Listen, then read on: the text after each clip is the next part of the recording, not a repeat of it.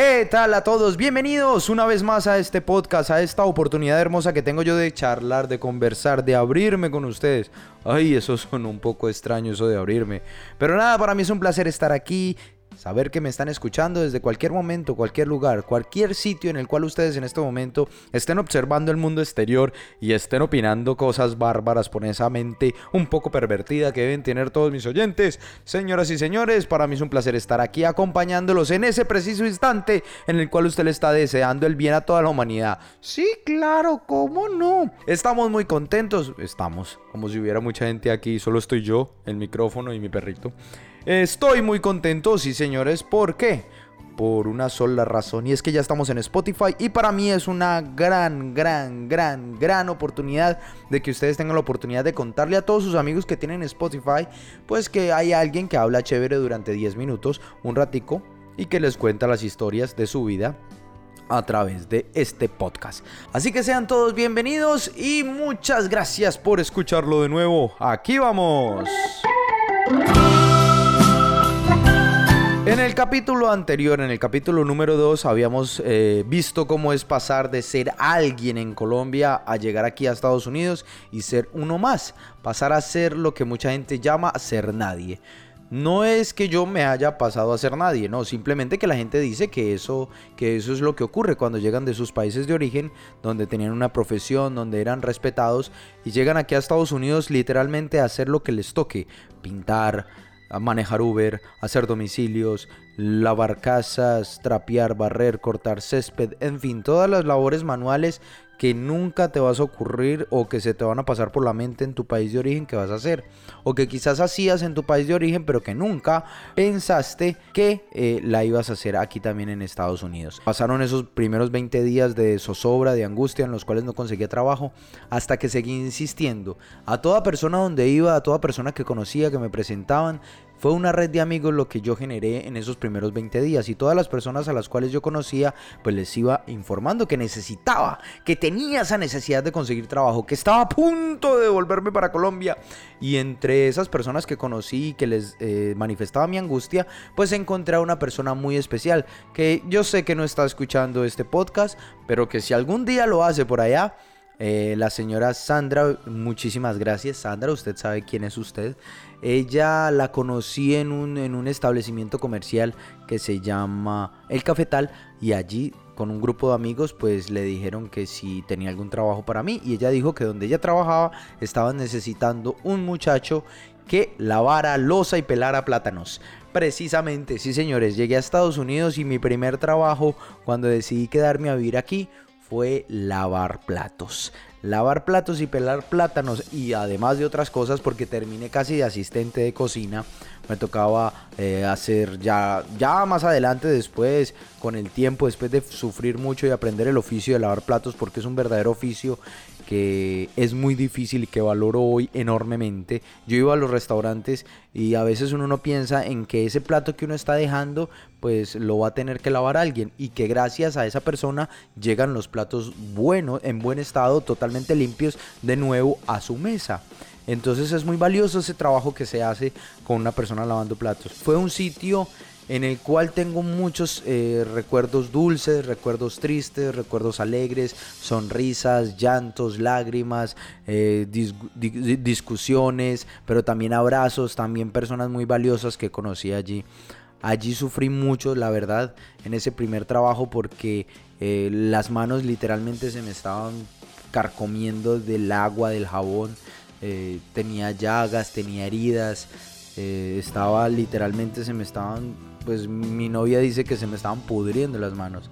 Tenía, tenía ya sangre, eh, todos los días, eh, los días que tenía de descanso me dedicaba a untarme antibiótico para que no se me infectaran y se me curaban durante el día de descanso y durante toda la semana volvía y se, abría, se abrían las heridas y era simplemente porque mis manos no estaban acostumbradas a estar tanto tiempo en la humedad y mucho menos con los productos químicos que se usan para poder hacer la limpieza de los, de los platos y era muy doloroso porque en las noches yo llegaba y se me estaban también encogiendo los, los dedos.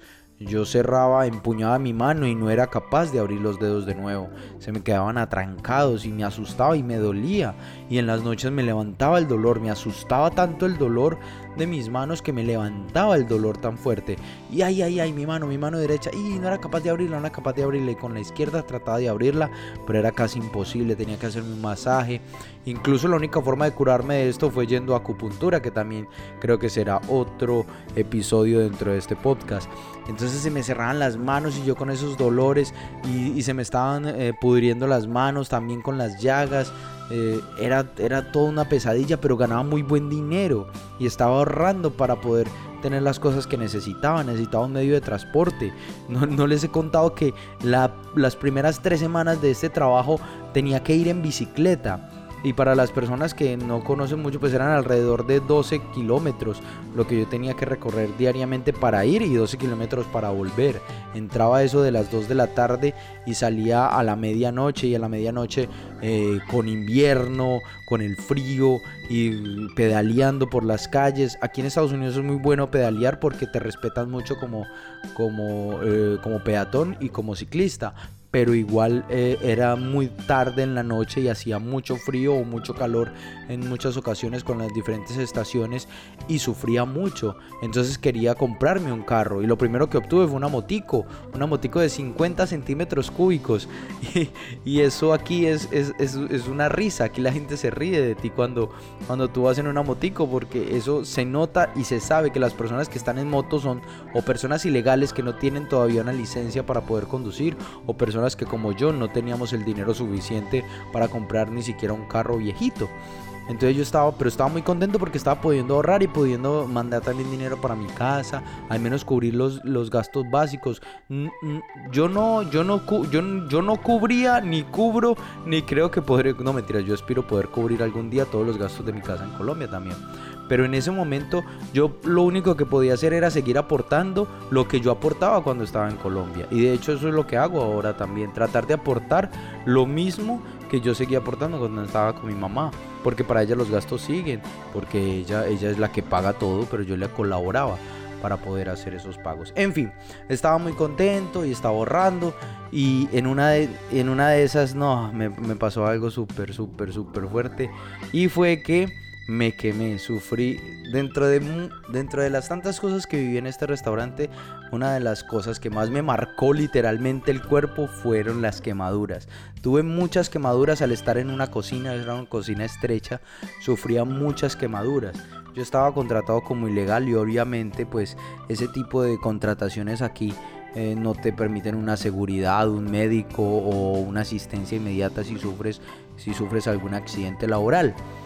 Pues bien, yo me quemé, me quemé en la primera ocasión, me quemé con una estufa, yo tenía que meterme literal detrás de las, de las estufas que eran estufas industriales como con 25 hornillas, estoy exagerando, pero sí con muchas más hornillas de una estufa normal de la casa que solo tiene cuatro hornillas, esta tenía muchísimas más hornillas y muchísimo más grandes, yo me metía detrás de la de las estufas que permanecen calientes durante todo el día porque no se puede parar la cocina.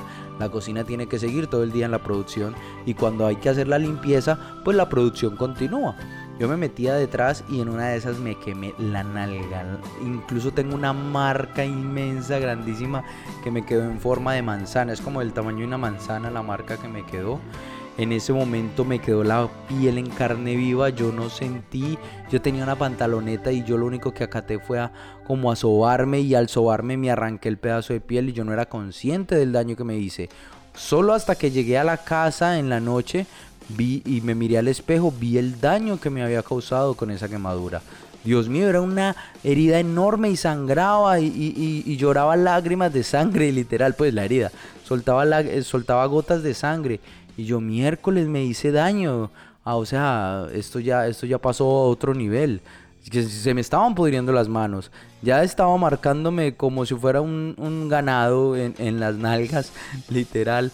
Y tenía esa herida que me estaba sangrando. Estaba pasando unos momentos difíciles y me quemé en otras cientos de ocasiones. La otra, en otra ocasión estaba sacando un estofado de, del horno porque eh, hicieron un estofado al horno y yo lo alcé, me lo alcé en la cabeza y yo no sabía que el contenido del estofado pues estaba, eh, eh, había líquido, estaba líquido todavía, había un caldo. Y resulta que el estofado se me la dio y todo el caldo hirviendo me, me, cayó por la cabeza, por el cuero cabelludo. Gracias a Dios estaba peludo, estaba muy con el pelo largo y entonces eso ayudó a amortiguar un poco, y, pero me, me hizo una herida también en el pelo. Me sangró, eh, donde cayó los primeros chorros, el primer, la primera eh, gota o las primeras gotas de ese líquido hirviendo me quemaron el cuero cabelludo y me hicieron sangrar y luego rodaron por mi rostro y yo, yo pensé, teniendo la experiencia de lo que me había pasado con las nalgas, yo dije, me desfiguré el rostro. Yo dije, mierda.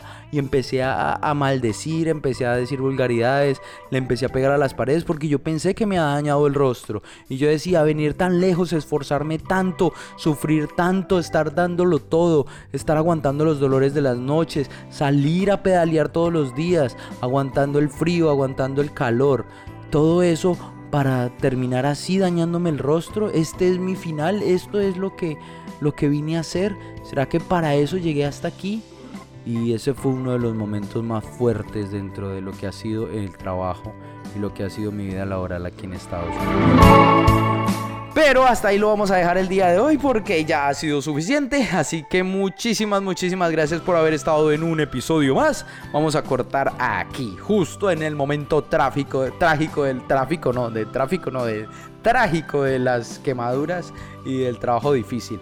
Seguiremos con esta aventura, seguiremos, seguiremos, y sigo hablando en plural, seguiré contándoles con mucha pasión y con mucha alegría cómo han sido todas estas experiencias que me han hecho crecer como persona y que quiero compartir con ustedes porque de pronto ustedes se identifican en un, poquito en eso y pueden ver cuál es la realidad de uno emigrar.